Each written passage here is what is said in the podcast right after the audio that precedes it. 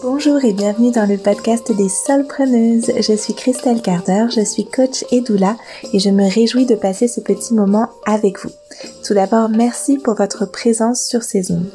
Ici, on parle de nos métiers d'accompagnement et d'entrepreneuriat car nous avons besoin de ces deux casquettes pour vivre sereinement de nos services. Ce podcast vous plaît, sachez que vous pouvez le soutenir en vous y abonnant, en lui mettant 5 étoiles sur votre plateforme d'écoute et surtout en le partageant à vos amis entrepreneuses. Ça soutient énormément mon travail, ça peut soutenir le leur et puis ça fait toujours plaisir. Et si vous souhaitez découvrir encore plus d'outils, de l'inspiration et connaître les backstage de mon travail de coach, ça se passe dans la lettre des solpreneuses que je vous envoie chaque vendredi. Pour la recevoir, il suffit de s'abonner à la newsletter sur mon site christelcarder.com, Christelle avec un K.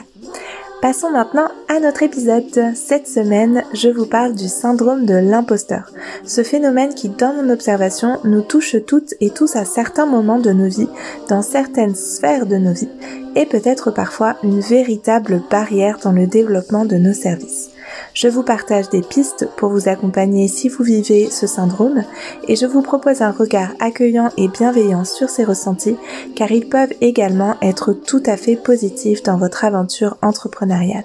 J'espère de tout cœur que cet épisode vous sera utile. Je vous souhaite une belle écoute. C'est parti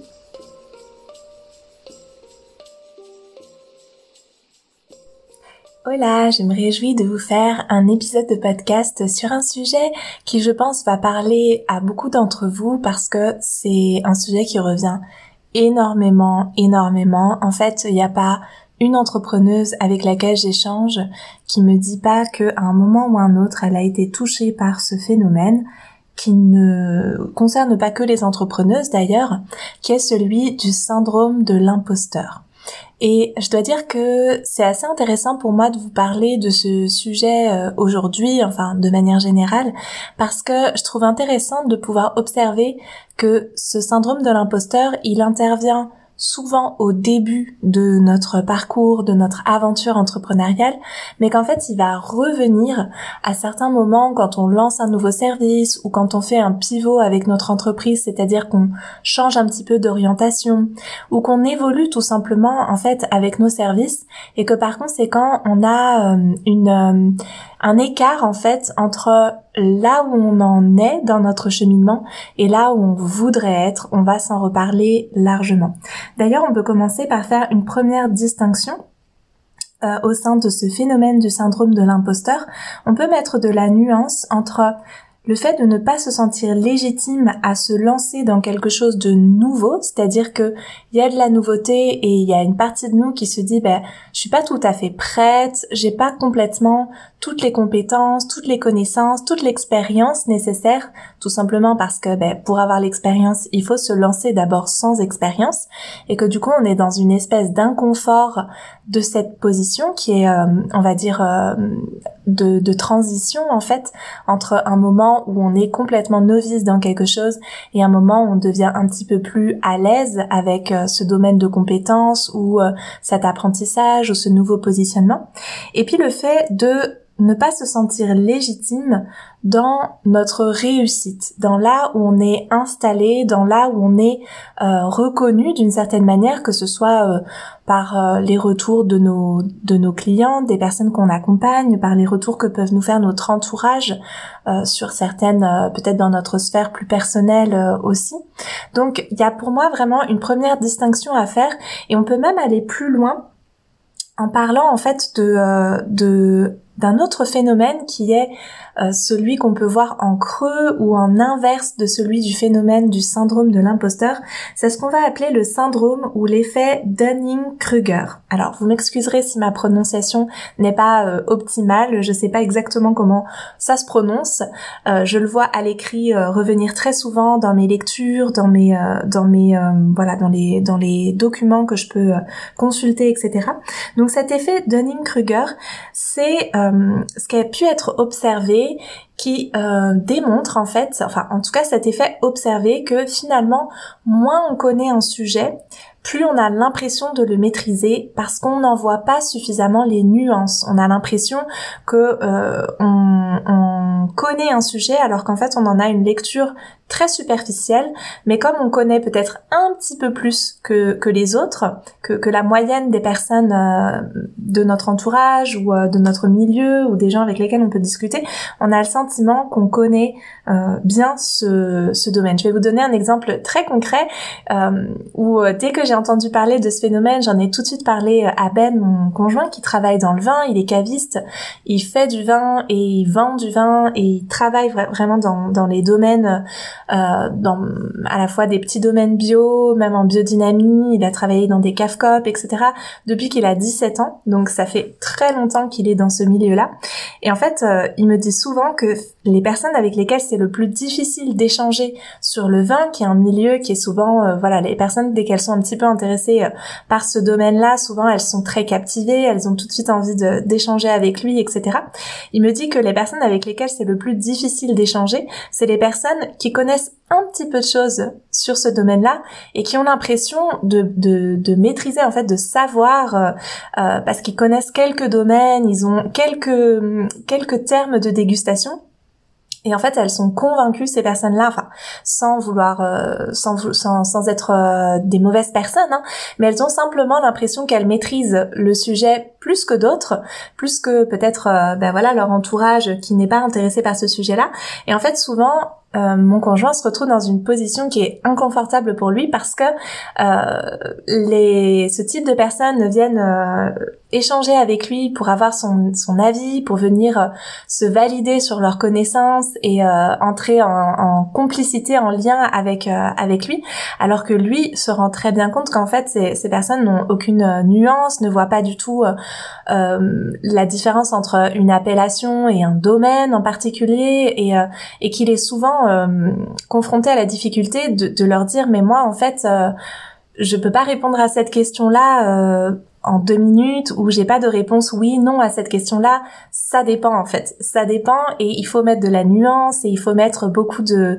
recul en fait sur euh, sur ce qu'on pense savoir euh, de, de telle appellation ou de telle façon de faire le vin ou de telle euh, voilà qu'est-ce qu'on est-ce que par exemple on peut citer un bon Bourgogne? Bon bah en fait c'est super dur de de citer un bon Bourgogne sans tomber dans des dans des des espèces de clichés en fait autour du vin, etc. Euh, j'espère que ce petit exemple vous euh, illustre ça. Euh, on peut le retrouver aussi dans des domaines qui peut-être sont un petit peu plus proches des nôtres. Moi, c'est quelque chose que je rapproche un petit peu aussi de d'un autre phénomène qu'on qu'on connaît bien dans les milieux de la périnatalité et des milieux un peu féministes qui est celui du mansplaining. Le fait qu'un homme vienne nous expliquer une situation euh, vécu communément par les femmes ou viennent prendre la parole sur un sujet que nous on est en train de d'aborder et qu'on maîtrise en profondeur. Et là euh, un homme vient prendre la parole et nous expliquer euh, qu'est-ce que c'est que le féminisme ou qu'est-ce que c'est que avoir ses règles ou qu'est-ce que c'est que être une femme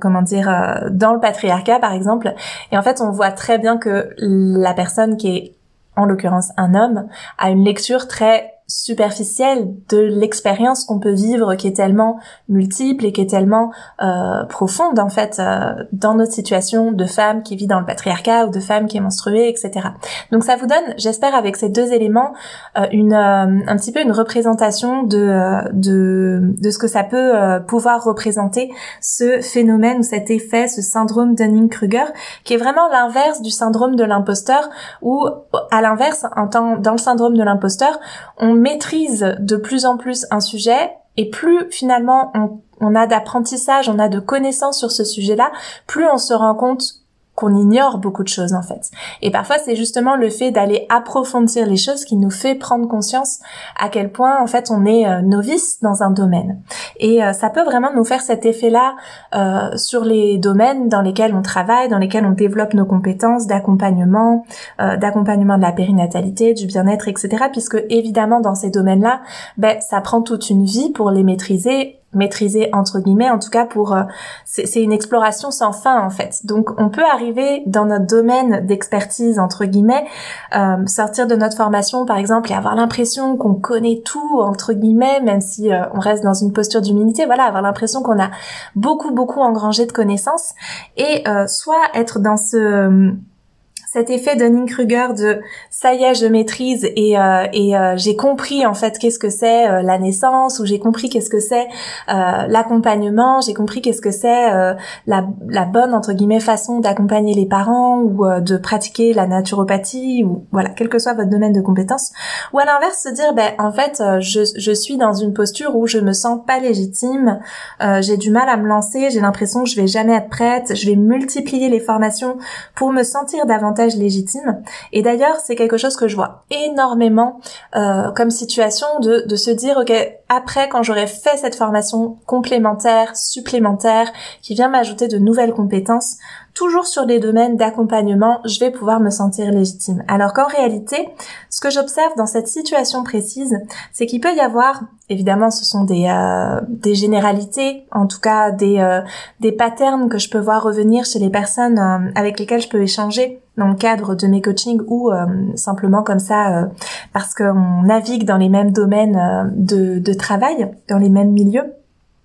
c'est que souvent ce manque de légitimité qu'on peut ressentir et ce besoin de continuellement se former, euh, alors à part quand on est un petit peu, euh, et souvent c'est le cas d'ailleurs, on est par ailleurs très euh, friande avec beaucoup d'appétence autour de la formation continue, mais si c'est un, une condition pour se lancer en fait et pour finalement euh, déployer nos services, les mettre en place, etc.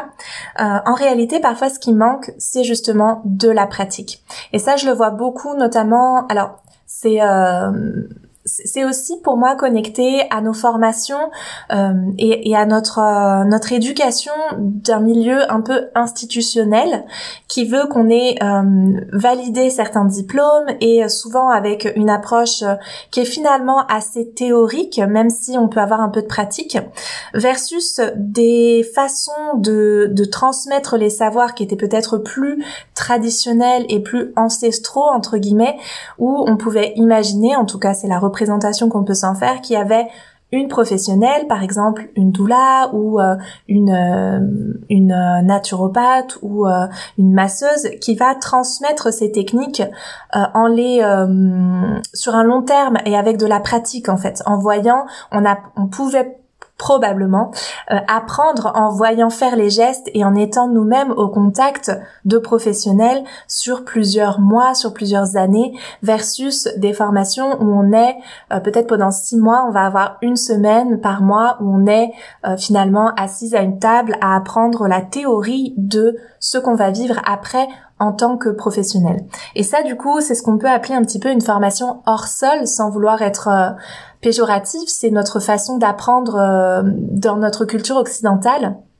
et dans notre culture moderne qui probablement ne nous rend pas forcément toujours service sur le fait de pouvoir se sentir légitime par la suite parce que finalement on a très peu de pratique, on n'a pas euh, on n'a pas entre les mains vraiment et dans notre corps comme engrammer nos compétences, elles sont restées un petit peu hors sol, un petit peu dans notre tête, un petit peu dans la théorie et ça vient ben, nous fragiliser dans la mise en place de nos services par la suite. Donc ça c'est une première euh, une première constatation et donc là, ben, l'idée, ça va être de pouvoir euh, pratiquer justement, se dire ok, là, même si je me sens pas prête, il faut que je trouve un moyen d'entrer dans la pratique. Donc peut-être dans un premier temps, ça va être en faisant même bénévolement, si on peut pas du tout imaginer mettre des tarifs pour euh, ces premiers accompagnements, ces premiers massages, ces premiers voilà, ces premières euh,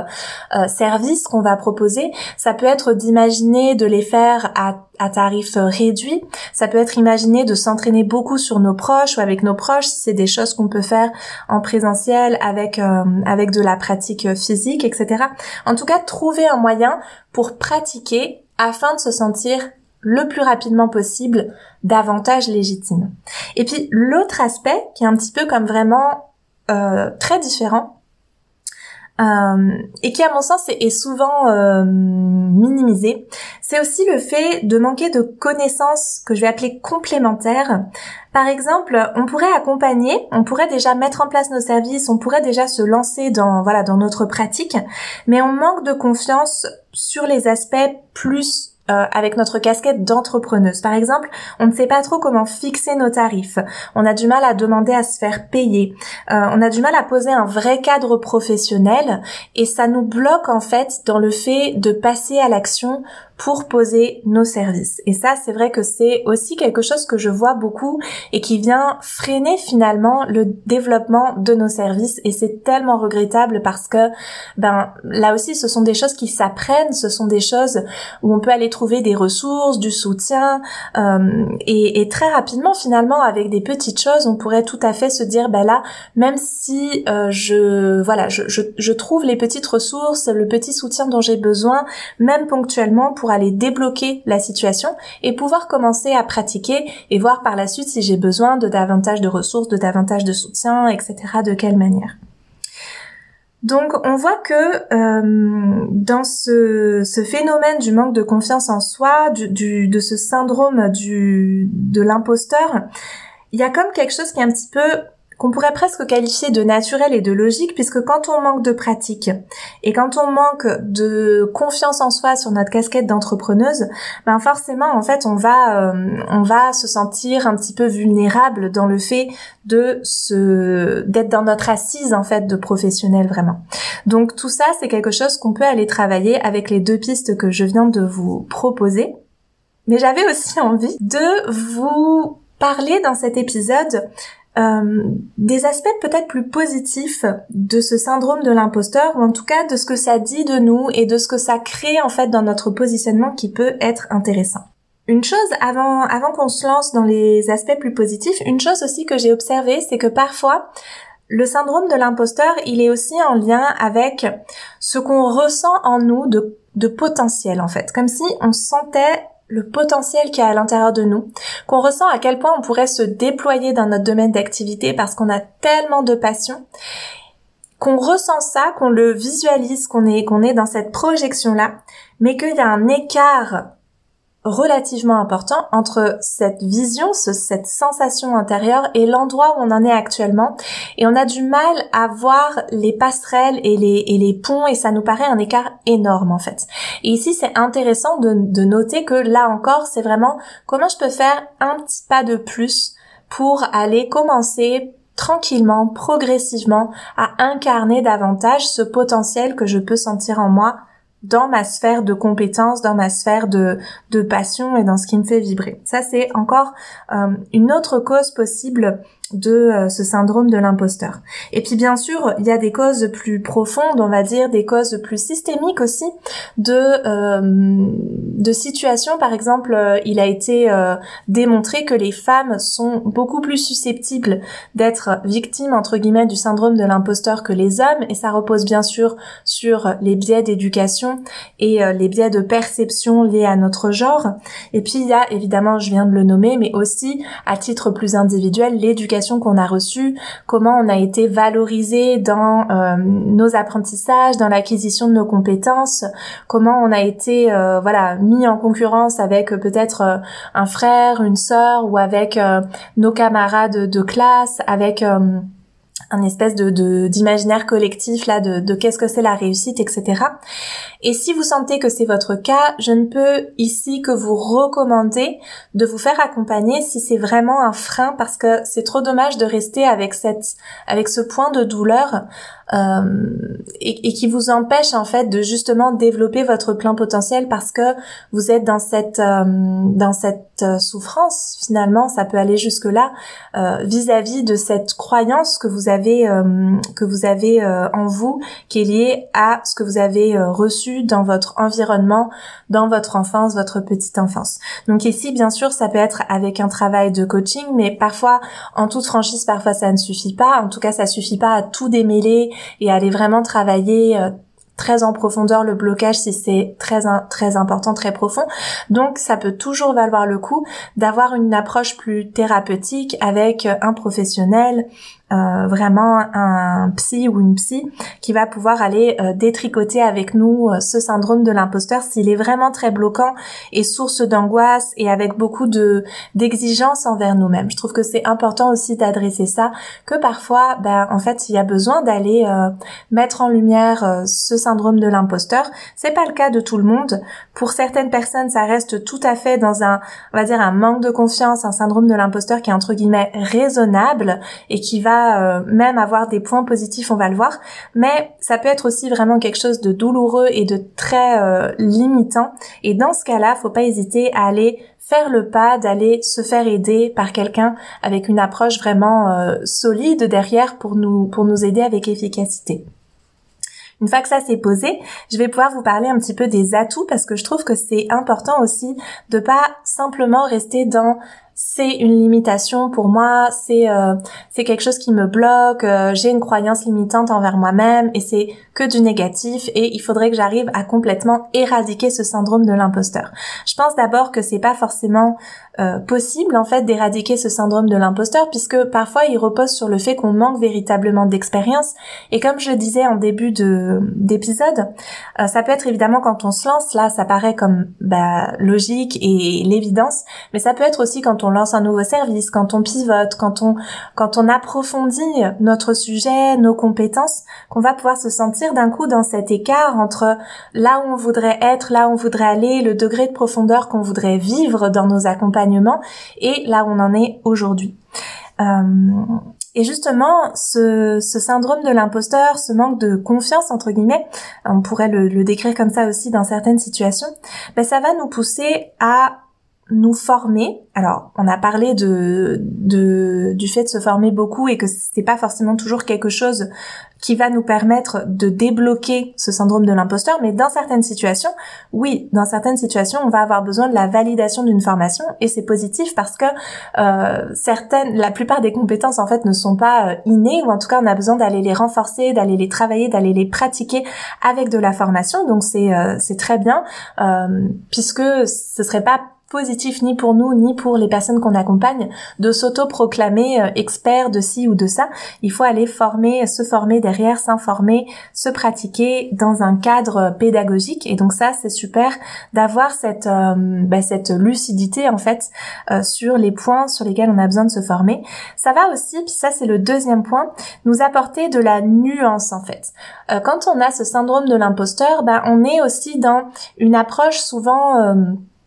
plus nuancé, avec plus de subtilité dans notre regard parce que justement on se remet en question et qu'on est dans, euh, on, essaye de, de, comprendre davantage les enjeux de nos domaines de compétences parce que on n'a pas ce sentiment de, euh, de, de, de, savoir très euh, universel, j'ai envie de dire, en tout cas c'est le mot qui me vient, mais ça souvent ça nous amène beaucoup plus de nuances dans notre approche et dans nos accompagnements, dans notre façon de nous positionner aussi publiquement ou avec euh, des personnes qui sont pas forcément nos clientes, les personnes qu'on accompagne, mais euh, nos proches, les personnes avec qui on peut interagir quand on parle de ce qu'on fait. Ça nous euh, amène aussi, et c'est le troisième point, à être plus attentive au retour des autres au retour des autres, donc nos clientes évidemment, et aussi au retour des autres autour de nous, comme je disais, bah, parfois nos proches ou des, ou des consoeurs ou des personnes qui vont nous faire euh, du feedback. Et ça, c'est tellement, tellement, tellement important parce que ça nous replace dans une posture d'humilité d'échange et du coup bah, c'est tellement riche en fait quand on arrive à faire la place au retour des autres et que euh, euh, et c'est là que c'est intéressant d'avoir vraiment cette notion d'observer est-ce que mon syndrome de l'imposteur est entre guillemets raisonnablement présent? Parce que euh, quand c'est le cas, on va pouvoir être ouverte au retour euh, qui vont nous montrer que bah, il y a des points à améliorer, il y a des zones sur lesquelles on pourrait approfondir ou qu'on pourrait se repositionner si on a un syndrome de l'imposteur qui est vraiment trop fort, comme un manque de confiance en nous, vraiment, euh, ben justement, qui, qui nous, euh, qui, qui, est un point de douleur trop important, on va au contraire pouvoir se fermer à ces retours-là ou se sentir complètement démoralisé, la tête au fond du sac dès qu'on va nous faire un petit retour, alors que, ben en fait, ces retours-là, ça peut être des critiques entre guillemets constructives ou des retours constructifs. Et euh, c'est vraiment de voir où le curseur se place pour vous. Et si vous sentez que vous, vous, êtes trop fragile pour recevoir des, des retours, des critiques, bah, c'est intéressant d'aller se questionner sur pourquoi est-ce que en fait je manque euh, justement de connaissances et que du coup ça me ça me met en porte-à-faux dès qu'on me fait un petit une petite critique, un petit retour, est-ce que je manque de, de sentiment de légitimité, pourquoi, etc. D'aller voir est-ce qu'il y a des zones où il faut que je me me forme? Est-ce qu'il y a des zones où faut que je que j'améliore vraiment euh, mes euh, accompagnements, ma technique, mes protocoles, etc. Et que j'ai quelque part un petit peu conscience de ça et du coup la critique vient l'allumer. Donc c'est vraiment intéressant d'aller observer comment on réagit à la critique. Euh, et du coup, qu'est-ce que ça, qu'est-ce que ça dit de notre syndrome de l'imposteur et de, et de, et de notre façon de le vivre? Et puis, ce syndrome de l'imposteur, quand il est raisonnablement euh, vivant en nous, c'est le quatrième point, il va nous permettre d'avoir conscience de nos limites et du coup euh, au-delà du fait de pouvoir aller se former sur certaines de ces euh, de ces limites pour aller agrandir nos zones de compétences, on peut aussi envisager et c'est vraiment super positif je trouve que du coup cette conscience de nos limites va nous amener à travailler en réseau, à adresser les personnes qu'on accompagne à des personnes qui vont avoir des zones de compétences euh, euh, complémentaires aux nôtres et à travailler comme ça en réseau et avec une approche pluridisciplinaire euh, dans laquelle on s'inscrit, mais d'avoir conscience qu'en fait on ne peut pas résoudre toutes les problématiques des personnes qu'on accompagne, euh, qu'on ne peut pas être omnisciente dans ce qu'elles traversent et dans les problématiques qui se posent à elles. Et c'est vraiment important à mon sens, dans, dans nos accompagnements, dans notre façon de, de voilà d'interagir avec les personnes qui viennent vers nous, d'avoir vraiment cette conscience de nos limites et de où est-ce qu'on est compétente et où est-ce qu'on l'est parfois ben, moins tout simplement parce que c'est pas notre zone de prédilection, parce que c'est pas l'endroit où on s'est le plus formé, parce que c'est pas l'endroit où nos, nos compétences euh, et, nos, et, notre parcours nous permet d'être la plus euh, euh le mot qui me vient c'est performante et bien sûr c'est pas un mot qui s'applique vraiment à nos à, à, nos milieux et à notre domaine de travail mais la plus efficace dans l'accompagnement si je peux dire. Si peut-être ça remet une euh, une façon de le désigner qui est plus euh, qui est plus juste. Euh, je pense que vous voyez ce que je veux dire. Euh, quand on quand on a euh, par exemple, je donne souvent l'exemple que moi j'ai donc en tant que doula, j'avais bien sûr la compétence d'accompagner les mises en place d'allaitement c'est quelque chose que j'ai fait dans, la plupart des, situations d'accompagnement dans lesquelles je me suis trouvée. J'ai moi-même allaité mes enfants longuement, si on peut dire, par rapport à la norme de notre pays en France. Cela dit, euh, même si j'ai euh, une formation de base qui était solide sur le point de l'allaitement, même si j'ai vu différentes problématiques et que j'ai pu les accompagner et les vivre moi, certaines d'entre elles à titre personnel, puis en accompagner d'autres à titre professionnel, je me sens pas forcément euh, experte dans l'allaitement au point de pouvoir accompagner au mieux certaines situations très spécifiques comme par exemple euh, l'allaitement, le co-allaitement en cas de grossesse gémellaire par exemple ou euh, des situations où la, la problématique peut s'être intensifiée et peut être proche de la pathologie, s'il y a par exemple eu un, un, abcès ou des crevasses qui durent ou euh, un frein de langue qu'on n'arrive pas à, à, comment dire à qui, qui, gêne vraiment l'allaitement, je vais toujours avoir euh, ce réflexe d'aller recommander tout de suite une consultante en lactation plutôt que moi essayer d'aller solutionner le problème avec mes outils qui sont certes euh, euh, comment dire euh, suffisant dans la plupart des situations, mais bah, pas toujours en fait. Euh, dans certaines situations, il va falloir avoir plus et il va falloir avoir une professionnelle qui est formée spécifiquement à certaines problématiques. Je pense qu'avec cet exemple, vous voyez bien la la situation que ça peut amener si on n'a pas cette conscience et si on se dit qu'on on peut tout à fait accompagner toutes les situations. Évidemment, ce n'est pas le cas et c'est vraiment important d'avoir cette humilité et cette connaissance de où sont nos limites. Du coup, pour faire une petite synthèse de ces points, de ces, euh, de ces atouts à un manque de confiance ou à un syndrome de l'imposteur euh, raisonnable, on va dire, justement, c'est cette notion de que ça nous amène à de l'humilité, que ça va nous apporter une ouverture à l'échange avec nos clientes, à une potentielle remise en question, à demander fréquemment du feedback sur euh, si ce qu'on fait est euh, correct ou pas pour la personne, juste ou pas pour la personne, lui permet de, de répondre à ses besoins. Et puis, euh, ça va nous amener beaucoup de progression et d'évolution dans notre, dans nos compétences parce que le fait de se remettre en question régulièrement, de ne pas prendre pour acquis nos apprentissages et notre posture, va nous nous nous comment dire nous pousser à tout le temps évoluer, à tout le temps progresser et ça c'est vraiment quelque chose de super positif. Et puis euh, on voit bien avec euh, en tout cas j'espère que vous voyez bien qu'avec ce que je vous dis là, ben à chaque fois qu'on va on est on est en fait dans des cycles de progression où ben on va euh, on va euh, faire de nouveaux apprentissages en lien avec avec les limites qu'on a perçues de notre approche.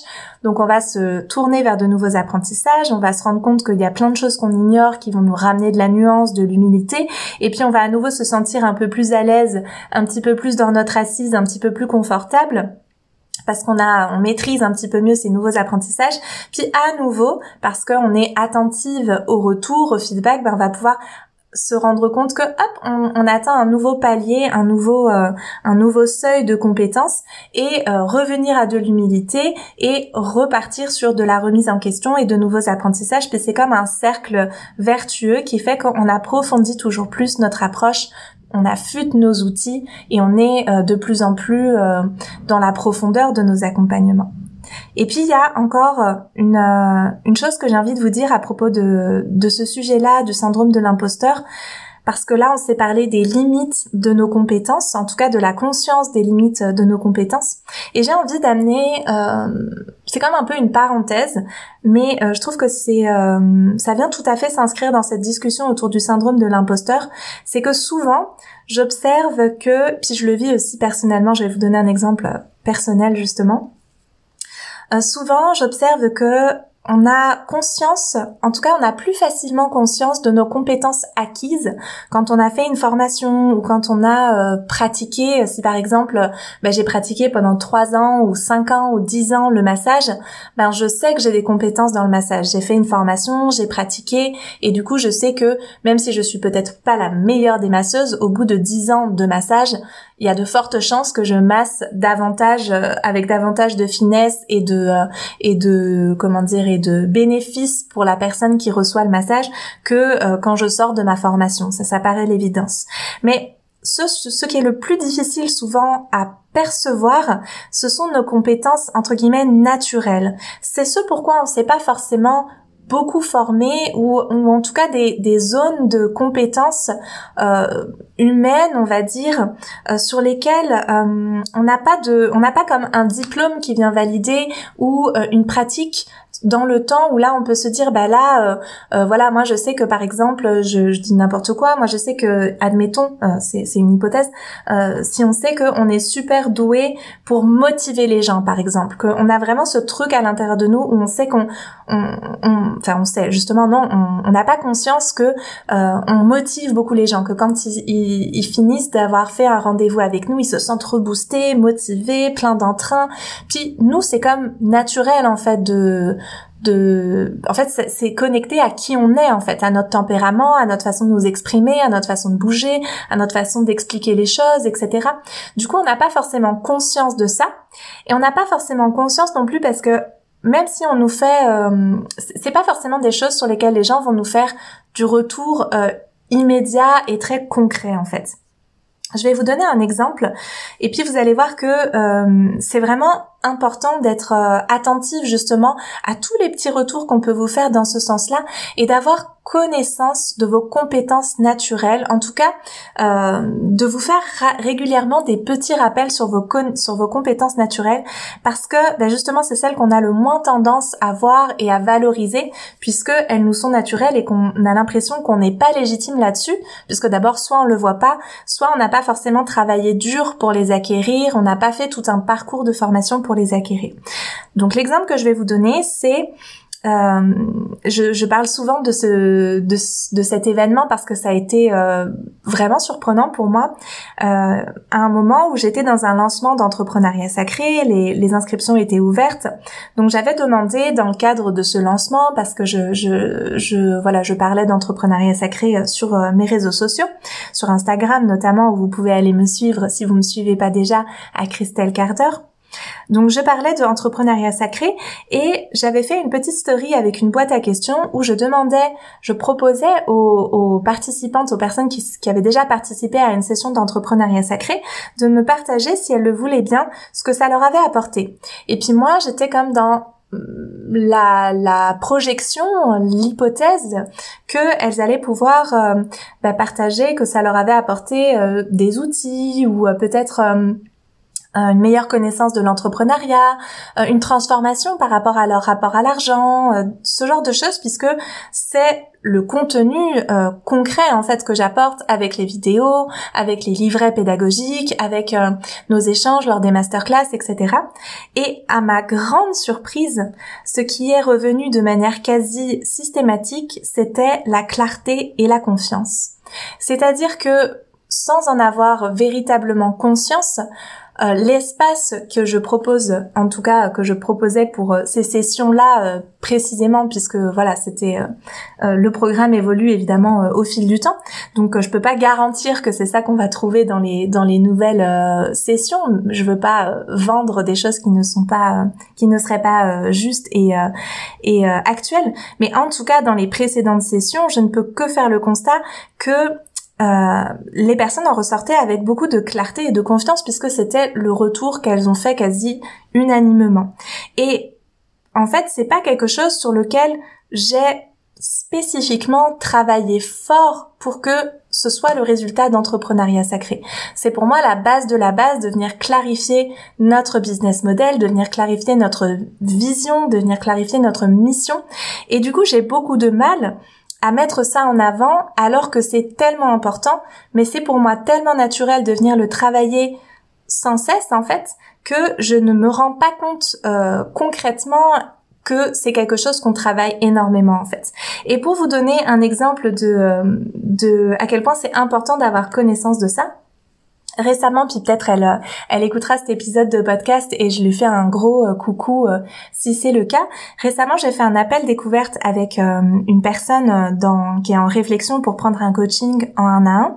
Et ben, son premier besoin, c'est celui-là, c'est de venir clarifier sa vision. Et en fait, quand on a échangé, moi j'étais tellement concentrée sur le fait de, de, de pouvoir lui, lui partager qu'on allait pouvoir travailler sur des outils, de stratégies, etc. Parce que c'est euh, c'est quelque chose sur lequel je travaille beaucoup pour m'améliorer parce que c'est pas ma zone de de, génie euh, euh, naturel, on va dire. C'est quelque chose que j'ai travaillé beaucoup pour arriver à avoir les compétences qui me paraissent adéquates pour accompagner au mieux les professionnels de la périnatalité et du bien-être. Donc c'est ce que je vais mettre en avant parce que c'est ce que j'ai entre guillemets durement acquis de mon expérience, de mes nombreuses lectures, de mes formations, etc. Et ma compétence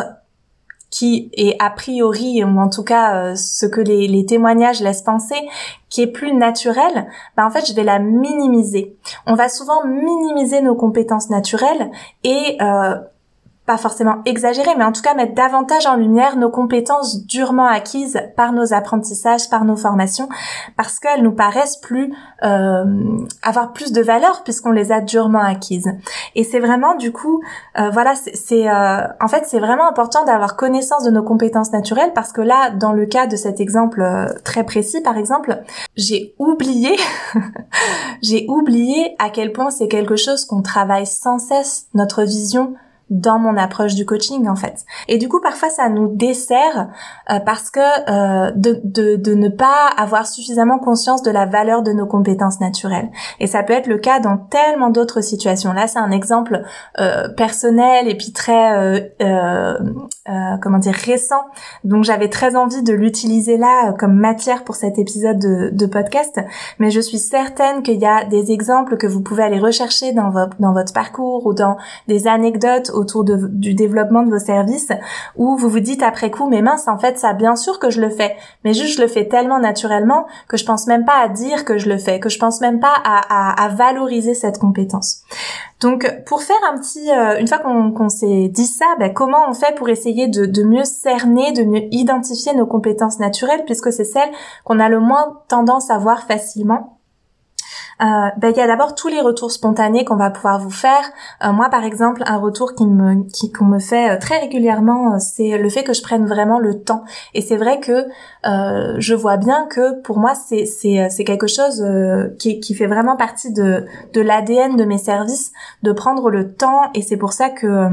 que j'ai du mal à faire, par exemple, enfin en tout cas que je prends pas de plaisir autant de plaisir, tout du moins, à accompagner des gros groupes. C'est parce que il n'y a pas ce temps qui est donné. Quand on a des trop gros groupes, ben en fait, on peut pas vraiment aller dans le temps avec la personne, l'échange individuel, etc. Et moi, c'est quelque chose que j'adore, euh, dont, dont je suis très, euh, enfin, j'en ai besoin en fait. J'ai j'ai besoin d'être dans cette qualité de relation avec les personnes. Et du coup, ça, c'est quelque chose qui revient très souvent et que je peux mettre en lien avec je sais pas si on peut appeler ça une compétence naturelle, mais en tout cas une spécificité de mon approche. Et puis, donc c'est quelque chose que je vous invite à aller observer les retours spontanés qu'on vous fait. Et puis, ça c'est quelque chose qu'on a travaillé justement récemment dans le membership des solpreneuses, c'est de pouvoir mettre en place des questionnaires pour vos clientes, vos clients, les personnes que vous accompagnez, pour leur demander des feedbacks, des retours un petit peu plus ciblés que quand c'est euh, spontané, en allant chercher un petit peu plus ce que vraiment votre approche, ce que vraiment votre accompagnement a pu leur apporter de spécifique, pour vous avoir une idée bah, d'abord des zones que vous pouvez améliorer, et puis aussi, peut-être des, des, des, compétences et de ce que vous apportez de plus, euh, euh, comment dire, de moins quantifiable, de moins mesurable et dont vous avez peut-être même pas conscience et que vous allez pouvoir mieux euh, identifier avec ces questionnaires, avec ces retours en fait. Et, et vraiment, ça fait tellement de bien aussi d'avoir des retours vraiment, comment dire, bah vraiment en fait euh, euh, sur nos services en fait. Euh, D'ailleurs c'était l'un des euh, l'un des des témoignages de l'une des personnes qui est dans le membership actuellement qui disait à quel point ça avait été nourrissant pour elle de mettre en place ce petit questionnaire et de se rendre compte en fait de prendre conscience même si on le voit dans nos dans nos échanges même si parfois nos clientes les personnes qu'on accompagne nous le disent spontanément mais là de le voir écrit noir sur blanc avec un petit peu plus de détails un petit peu plus de précision de voir ce qu'on apporte, mais ça fait tellement de bien, ça nous, ça nous renforce tellement dans notre mission, on a tellement besoin de ça, c'est pas juste pour flatter l'ego, même si parfois ça a aussi cet effet-là, puis de temps en temps ça peut être ok. Non, c'est aussi vraiment de voir qu'en fait notre mission de vie là, notre appel, notre ce qui nous fait vibrer, notre grand pourquoi, ben en fait c'est de se rappeler que dans chacun de nos accompagnements, potentiellement on l'incarne en fait. Et de venir valider ça, ça fait tellement de bien, c'est tellement nourrissant. Moi, la plupart des témoignages euh, spontanés ou, euh, ou des retours de petits questionnaires que je peux mettre en place, mais souvent c'est tellement d'émotions, j'ai les larmes aux yeux ou même je pleure parce que c'est c'est ça en fait, c'est le cœur de ce pourquoi on fait ce qu'on fait. Et quand on a ces petits retours euh, régulièrement, même si c'est pas très fréquent quand on débute parce qu'on n'a pas euh, forcément euh, un témoignage par semaine ou, ou plein de témoignages dans le mois, mais en fait, même si c'est que un de temps en temps, si ça vient régulièrement, bah ça vient nous comme nous nous rappeler que oui, on est à la bonne place, que oui, on est légitime pour ce qu'on fait, que oui, on a des compétences, que oui, on a des outils, que oui, on apporte quelque chose. Et même si c'est perfectible, parce que c'est toujours perfectible et qu'il y aura toujours de la progression et que c'est positif qu'il y ait cette progression, ben néanmoins, on est capable de voir que oui, on apporte quelque chose. Et ça, c'est tellement précieux, tellement nécessaire et ça fait tellement de bien. Donc, ce que je peux vous encourager à faire, c'est vraiment d'aller observer avec humilité, mais aussi avec lucidité les zones de compétences qui sont les vôtres et euh, vos limites également et de venir régulièrement vous rappeler à ces zones de compétences et de mettre en place peut-être aussi euh, des choses qui viennent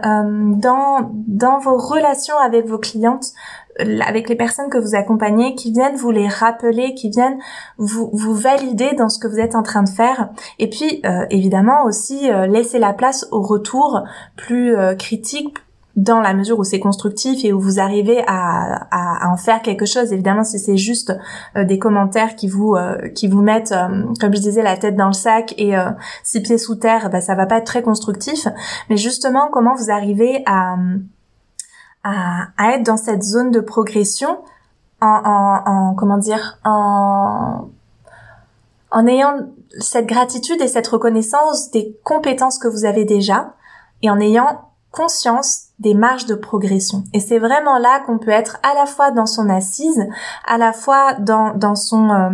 euh, comment dire, dans une forme de confiance dans, dans la posture qui est la nôtre, et en même temps dans cette humilité de oui, je, je dois progresser dans certaines zones, c'est normal, c'est humain, c'est toujours perfectible, et c'est aussi euh, bah, exaltant, c'est aussi ce qui fait que notre aventure entrepreneuriale, bah, on s'ennuie pas en fait, parce qu'il y a toujours des choses à améliorer, il y a toujours des choses à approfondir, il y a toujours des sphères à explorer et c'est tellement réjouissant et c'est tellement nourrissant et pour moi en tout cas c'est l'une des raisons pour lesquelles j'adore l'entrepreneuriat c'est qu'il y a toujours à apprendre, il y a toujours à aller plus loin, il y a toujours à approfondir dans tellement de directions différentes. C'est juste comment on cible ce qui est vraiment notre besoin et qu'on n'est pas juste dans cette boulimie d'aller euh, mettre en place toujours de nouvelles stratégies ou euh,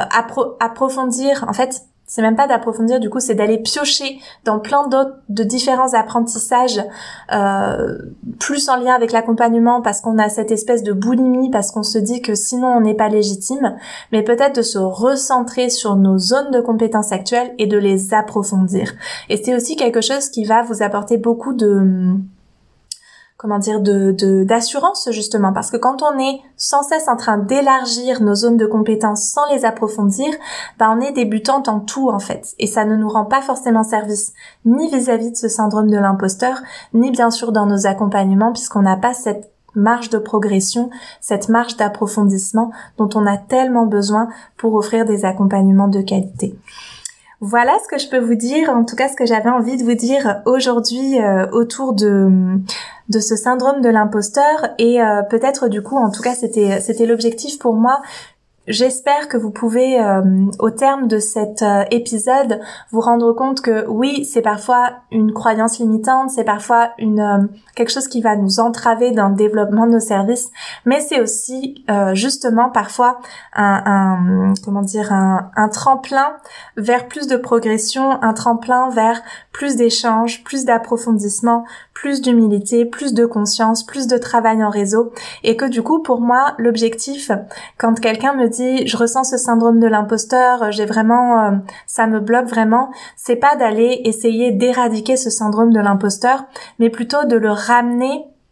à une euh, à un sentiment raisonnable, on va dire raisonnablement vivable euh, qui fait que on est quand même dans l'action, on est quand même dans la mise en place de nos services, l'évolution de notre entreprise, mais en même temps, dans cette reconnaissance que oui, on n'est pas euh, omniscient, on n'est pas euh, une encyclopédie universelle, on a nos limites, on a nos marges de progression et c'est très bien comme ça. Et on est perfectible comme tout le monde. Et ce n'est pas parce que vous n'êtes pas 100% euh, parfaite et, ça n'arrivera pas, donc autant